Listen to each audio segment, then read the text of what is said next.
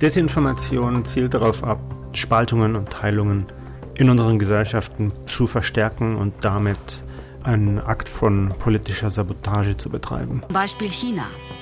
Das Land steht im Verdacht, Cyberangriffe zu verüben, um damit die öffentliche Meinung verdeckt zu manipulieren. Es gehört einfach heutzutage dazu, wenn man für den Bundestag kandidieren will, sich auch mit der eigenen IT-Sicherheit und auch mit der eigenen Anfälligkeit für Desinformationen zu befassen.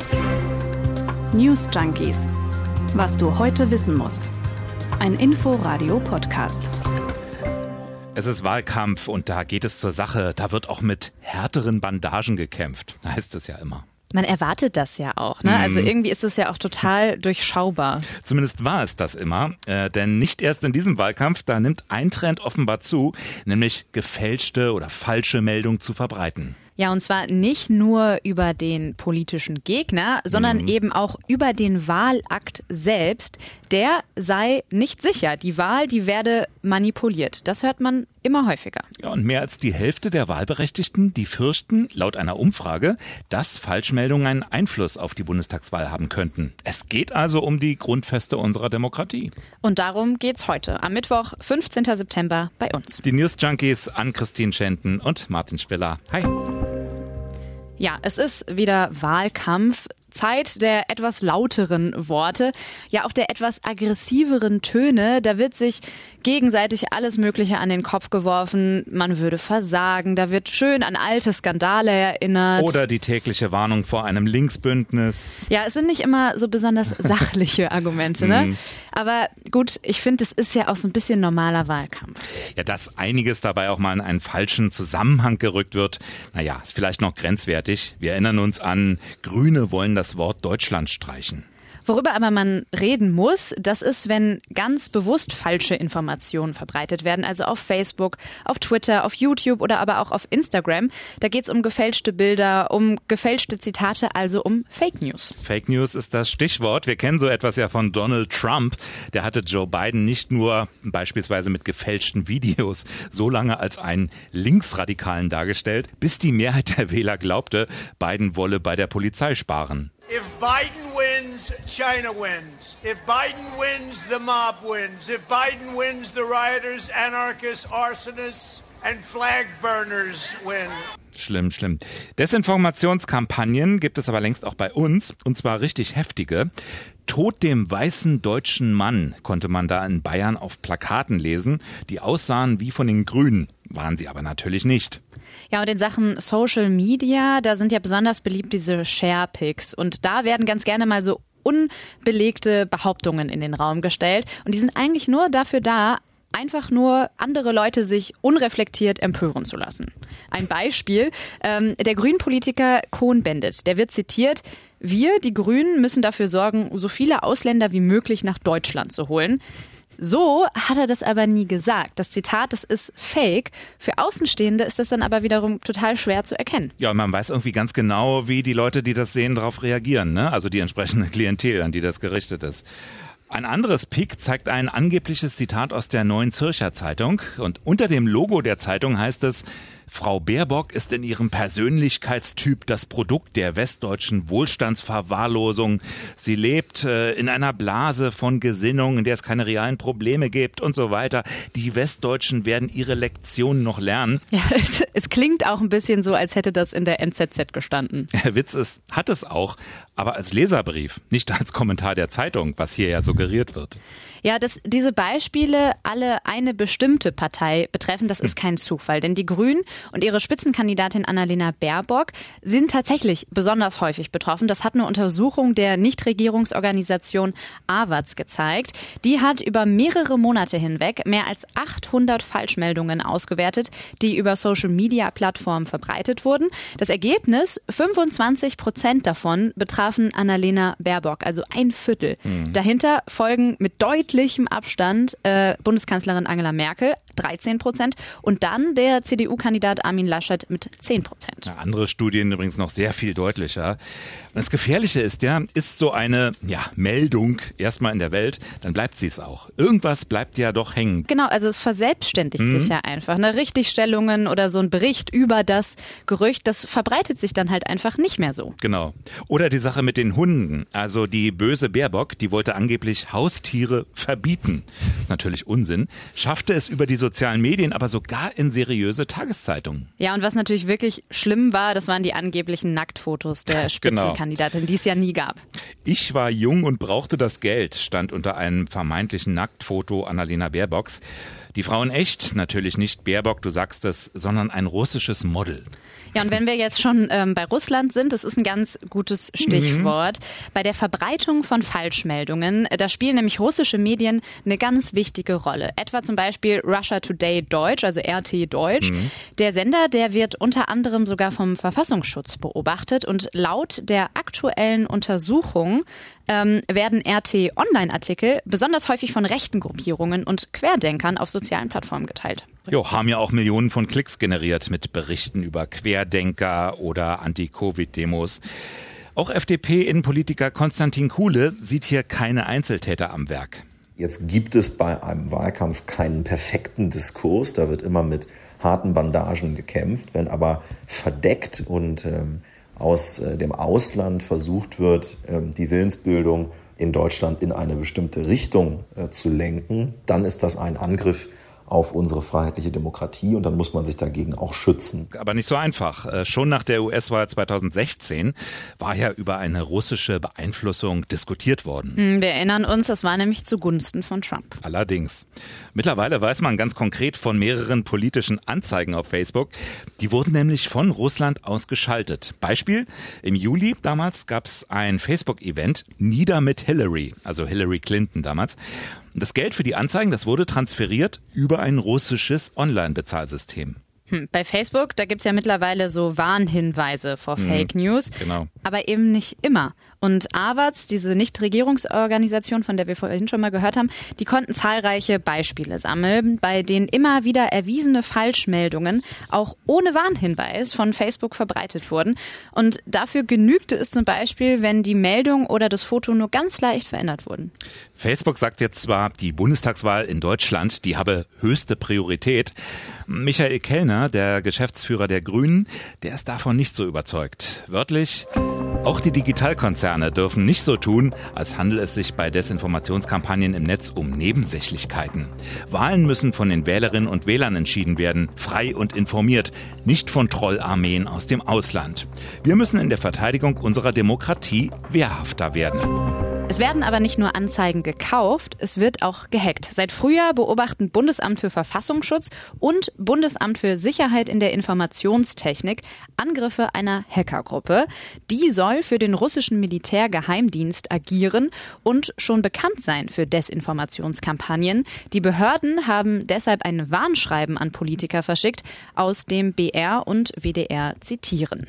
BFV und BSI gehen aktuell davon aus, dass durch Phishing erlangte Zugangsdaten zu privaten E-Mail-Konten genutzt werden, um gefälschte E-Mails zu versenden. Fremde Nachrichtendienste können diese Zugänge dann nutzen, um in ihrem Namen persönliche und intime Informationen oder auch fabrizierte Falschnachrichten zu veröffentlichen. Die Rede ist von knapp 300 Fällen, die soll der Verfassungsschutz beobachtet haben. Hacker hätten unter anderem versucht, Konten von Landtags- und Bundestagsabgeordneten zu übernehmen. Und auch die Cybersicherheitsexpertin Julia Schütze hält schlecht gesicherte Accounts von Politikern oder auch von ihren Angehörigen für die größte Schwachstelle. Es geht zum Beispiel böswilligen Akteuren, auch Nachrichtendiensten eher darum, Personen zu diskreditieren oder gesellschaftliche Spaltung voranzutreiben. Das ist ein Motiv, zum Beispiel dann den Willensbildungsprozess jetzt während der Wahlkampfphase zu stören. Die meisten der Attacken gingen schief, aber die Bedrohung bleibt natürlich trotzdem. Und Arne Schönbohm vom BSI, der sieht bei der Bundestagswahl eine besondere Herausforderung. Die IT-Sicherheitslage im Wahljahr 2021 ist möglicherweise bedrohlicher als sonst. Was ich ja noch ganz äh, spannend fand, also zu den großen Netzwerken, also zu Facebook oder zu Twitter, da gäbe es so eine Art rotes Telefon und baue sich da etwas auf, dann könnte man ganz schnell reagieren. Dann stoppt Facebook schlagartig alles. Genau. Nun gibt es ja nicht nur Falschmeldungen, die einzelne Politiker oder Parteien betreffen, sondern eben auch welche, bei denen es ganz explizit um den Wahltag, den 26. September geht. Und viele Menschen fragen sich eben, ist jetzt diese Bundestagswahl sicher oder mhm. könnte die Stimmauszählung vielleicht irgendwie manipuliert werden? Denn wenn schon Trolle aus dem In- und Ausland in der Lage sind, auf die Meinungsbildung im Land Einfluss zu nehmen, warum nicht auch auf das Wahlergebnis? Georg Thiel ist als Bundeswahlleiter verantwortlich für die Durchführung und damit auch für die Sicherheit der Bundestagswahl. Der eigentliche Wahlvorgang im Wahllokal ist oldschool. Das geht dann mit Papier und Bleistift. Wir haben keine Wahlautomaten. Also das ist am Ende der Stimmzettel, der da ausgezählt wird. Also zum Glück ist das mit der Digitalisierung auch da noch nicht so weit. Ja, also Nochmal, eine analoge Wahl ist also eine sichere Wahl. Das sagt hm. der Bundeswahlleiter. Insgesamt äh, hat sich so ein ganz großes Team aus Bundeskriminalamt, Bundesnachrichtendienst und auch dem Nationalen Cyberabwehrzentrum zum Auftrag gemacht, dass diese Bundestagswahl total sicher ablaufen wird. Ein Thema ist aber auch die Briefwahl. Und da gibt es Kritiker, die immer wieder behaupten, die Briefwahl, die sei in Deutschland nicht sicher. Ja, besonders laut ist die Kritik der AfD an der Briefwahl. Immer wieder Warnungen vor möglicher Manipulation. Bei Briefwahlen kann man generell Bedenken haben, weil das natürlich auch das Einfallstor der Manipulation ist. Wer sagt denn nicht, dass äh, mit genügend krimineller Energie sich Briefwahldokumente fälschen lassen? Hinzu kommt noch, dass die Briefwahl Urnen tagelang, wochenlang in Rathäusern rumstehen. Keiner weiß, was damit passiert. Ja, das waren einige Beispiele. Jetzt aber nochmal ein ziemlich krasses Beispiel. Und zwar geht es um Robert Fahle. Der war bis Juni 2021 parlamentarischer Geschäftsführer der AfD-Landtagsfraktion in Sachsen-Anhalt. Und der geht sogar so weit, eine echte Verschwörung hinter der steigenden Beliebtheit der Briefwahl zu wittern. Und auch noch ein bisschen Corona ist dabei. Das haben die Kollegen von ARD Kontrast Kontraste rausgefunden. Und hier spricht er im Landtag Ende 2020. Hör mal ganz genau hin. Diese ganze Pandemie ist ein Schwindel, der aus völlig anderen Gründen verursacht wird, weil Sie, und das wollen Sie mit Ihrem Beschluss einer pandemischen Gesundheitslage, weil Sie Briefwahl durchführen wollen, um den größten Wahlbetrug dieses Landes im nächsten Jahr durchzuführen. Ja, also all das, äh, all die Monate und Jahre hier Corona, das war eigentlich nur wegen der Briefwahl bei der Bundestagswahl. Ja, ja, genau. Von der Aussage ist er später übrigens im Kontraste-Interview wieder abgerückt. Aber an der Kritik an der Briefwahl hält er fest. Frage bleibt also, warum kritisiert die AfD die Briefwahl so scharf? Ist da was dran an den Manipulationsvorwürfen? Oder sieht die AfD sich vielleicht durch Briefwahlen benachteiligt? Also gehen wir jetzt erstmal zu den Vorwürfen. Ne? Hm. Die der Bundeswahlleiter, der beschäftigt sich ja immer eingehend mit der Kritik an der Briefwahl und er betont immer wieder, auch die Briefwahl, die ist sicher. Es ist so, dass die Urnen für die Briefwahl genauso behandelt werden wie die Urnen für die normale Urnenwahl. Da geht häufig durchs Netz, das würde unterschiedlich behandelt, das wäre nicht transparent. Nein, das ist nicht so. Am Ende haben wir eine analoge Wahl in Deutschland. Das heißt, es wird vor Ort ausgezählt. Die Briefwahlen werden mehrere Jahre aufgehoben. Sie können in Wahlprüfungsverfahren nachgeprüft werden. Heißt, man kann nachvollziehen, ob Briefwahlunterlagen wirklich ankommen und richtig ausgezählt werden. Und es geht sogar noch weiter. Also jeder Mensch hat das Recht, am Wahltag bei Auszählungen dabei zu sein, sich die also anzuschauen. Dafür muss man sich nicht mal anmelden. Die Stimmzettel, die werden ja am Ende von Menschen ausgezählt. Mhm. Und natürlich können dabei Fehler passieren. Aber tatsächlich sind diese marginal. Bei der letzten Bundestagswahl, da war es so, dass zwischen dem vorläufigen Ergebnis und dem amtlichen, das ist immer so drei bis vier Wochen später, später da nur 9000 Stimmen lagen. Und wenn es einen Verdacht gibt, dass bei Wahlen manipuliert wurde, dann gibt es das sogenannte Wahlprüfungsverfahren. Allerdings bei Bundestagswahlen, da wurden bisher noch nie Betrugsfälle festgestellt. Es gab allerdings zwei Betrugsfälle auf kommunaler Ebene. In Stendal in Sachsen-Anhalt hat sich ein CDU-Stadtrat schuldig gemacht. Er hat 2017 Wahlzettel von Dritten ausfüllen lassen. Das ist aufgeflogen. Es gab zweieinhalb Jahre Haft für den Stadtrat. Also ne, da passiert dann auch was bei so einem äh, Betrug. Und es gab auch noch einen anderen Fall, und zwar in Quakenbrück in Niedersachsen. Da hatten 2016 vier Politiker der Linkspartei Wähler mit geringen Deutschkenntnissen aufgefordert, Briefwahl zu beantragen. Und dann haben sie die Wahlzettel dann selber ausgefüllt. Bin ich mega krass, ehrlich gesagt. Weißt, ja. Ja, dafür gab es dann teils höhere Bewährungsstrafen. Also ich fasse nochmal zusammen. Briefwahlstimmen werden genauso behandelt wie Stimmen, die am Wahltag abgegeben werden. Und es ist extrem schwer, die Briefwahl in großem Stil zu manipulieren. Also warum wehrt sich jetzt aber die AfD so sehr dagegen? Ja, auch da müssen wir uns nochmal auf die Recherche der Kontraste-Kollegen beziehen. Die haben Robert Fahle von der AfD, den wir jetzt vorhin ganz gut gehört haben mit seinen kruden Aussagen, darauf auch nochmal angesprochen. Briefwahl hat nicht so viele Anhänger auf dem flachen Land. Da sitzen aber genau die Wähler in der Regel, die AfD wählen. Das heißt, ähm, die Kritik an der Briefwahl entzündet sich an der Erwartung, dass dann die Wahlergebnisse für die AfD schlechter ausfallen. Ja. Ja, also eine Benachteiligung der AfD wegen der steigenden Beliebtheit der Briefwahl. Ist allerdings unbegründet, denn auch bei der diesjährigen Bundestagswahl ist es ausgeschlossen, dass nur noch per Briefwahl abgestimmt werden könnte. Die Wahlunterlagen sind verschickt, die Wahllokale werden geöffnet sein, trotz der Pandemie. Ja, und dass die Erzählung, dass die Briefwahl nicht sicher sei, vor allem von rechten Parteien gestreut wird, das kommt auch nicht von ungefähr. Äh, wir erinnern uns mal an die letzte US-Wahl und äh, an Trumps Vorwürfe, die Wahlen seien manipuliert worden. Er wäre eigentlich der rechtmäßige Gewinner dieser Wahl.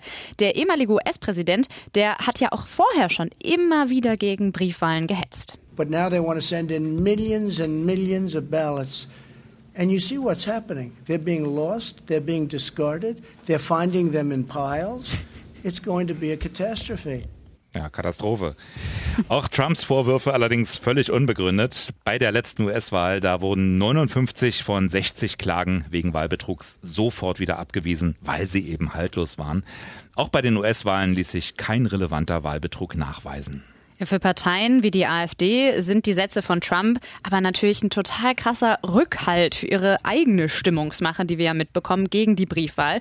Und Kontraste hat auch herausgefunden, dass sich die AfD dabei immer wieder von rechtsextremen Gruppierungen in Deutschland unterstützen lässt. Die arbeiten mit Desinformationskampagnen, verbreiten also Falschmeldungen, zum Beispiel den Verdacht, dass es in Deutschland bald gar keine freien Wahlen mehr geben könnte. Ja, alles von langer Hand geplant. Hm. Wie viele Menschen bei dieser Bundestagswahl am Ende per Briefwahl abstimmen.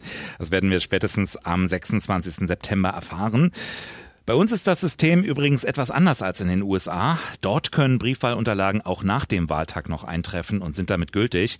Das hat der Trump auch so genervt, weil allmählich die Zahlen für Biden immer besser wurden. Er wollte ja, dass es jetzt aufhört mit dem Zählen. In Deutschland, da ist das anders. Da muss die Briefwahlstimme spätestens am Wahltag um 18 Uhr vorliegen. Ich habe übrigens auch Briefwahl beantragt. Ich warte allerdings immer noch auf meine Unterlagen. Ich habe sie auch beantragt. Bei mir ging es ganz schnell. Nach drei, vier Tagen waren die da. Ja, ich, ich warte noch, aber gut. Ähm, es läuft ja dann so, ne? Am Wahltag, da werden dann alle Stimmen, also aus Briefwahl und aus den Wahllokalen zusammengekippt und dann wird ausgezählt. Wie das läuft, das haben wir ja vorhin schon besprochen. Mhm. Übermittelt werden die Daten dann allerdings elektronisch. Dafür nutzen die Behörden ein eigenes verschlüsseltes Netz. Absolut hackersicher. Wo wir schon beim Wahlkampf sind, da gab es gestern am späten Abend noch eine Meldung, die uns ziemlich geärgert hat, also mich zumindest. Die rechtsextreme Partei Der Dritte Weg, die muss ihre Hetzplakate mit dem Spruch Hängt die Grünen nicht entfernen. Das hatte die Stadt Zwickau ja zuvor angeordnet. Begründung des Verwaltungsgerichts Chemnitz es sei offen, ob die strengen Voraussetzungen für einen Eingriff in das Grundrecht der Meinungsfreiheit vorliegen. Jetzt gibt's eine einzige Auflage. Abstand von mindestens 100 Metern zu den Wahlplakaten der Grünen. Und die versuchen jetzt mit so vielen Sympathisanten wie möglich, so viele Plakate wie möglich aufzuhängen, damit das mit dem Abstand wenigstens schwierig wird. Finde schon krass, ne? Was irgendwie in diesem Wahlkampf möglich ist. Also auch für klar rechtsextreme Parteien. Und was für. Aufmerksamkeit die Neonazis damit wieder bekommen haben. Wollen wir nicht länger dazu beitragen. Jetzt zum Schluss noch mal eine ganz andere Nachricht. In Berlin, da wurde gestern das sogenannte 2G-Optionsmodell vorgestellt. Das bedeutet, Gastronomen, Veranstalter und Sportvereine müssen sich ab Samstag zwischen 2G und 3G entscheiden. Bei 2G dürften nur noch Geimpfte oder Genesene, beispielsweise in ein Restaurant.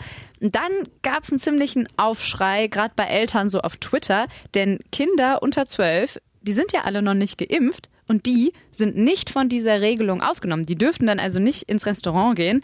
Ramona Popp, die Berliner Wirtschaftssenatorin, die will sich das Ganze jetzt aber nochmal überlegen. Ähm, könnte also sein, dass Eltern vielleicht doch bald ihre Kinder dann auch wieder mit ins Restaurant nehmen dürfen. Und damit verabschieden wir uns für heute von den News Junkies. Ihr könnt uns gerne schreiben, Anregungen, Kritik per Mail an newsjunkies.inforadio.de. Ganz hackersicher. Genau. Bis morgen. Tschüss. News Junkies. Was du heute wissen musst. Ein Podcast von Inforadio. Wir lieben das Warum.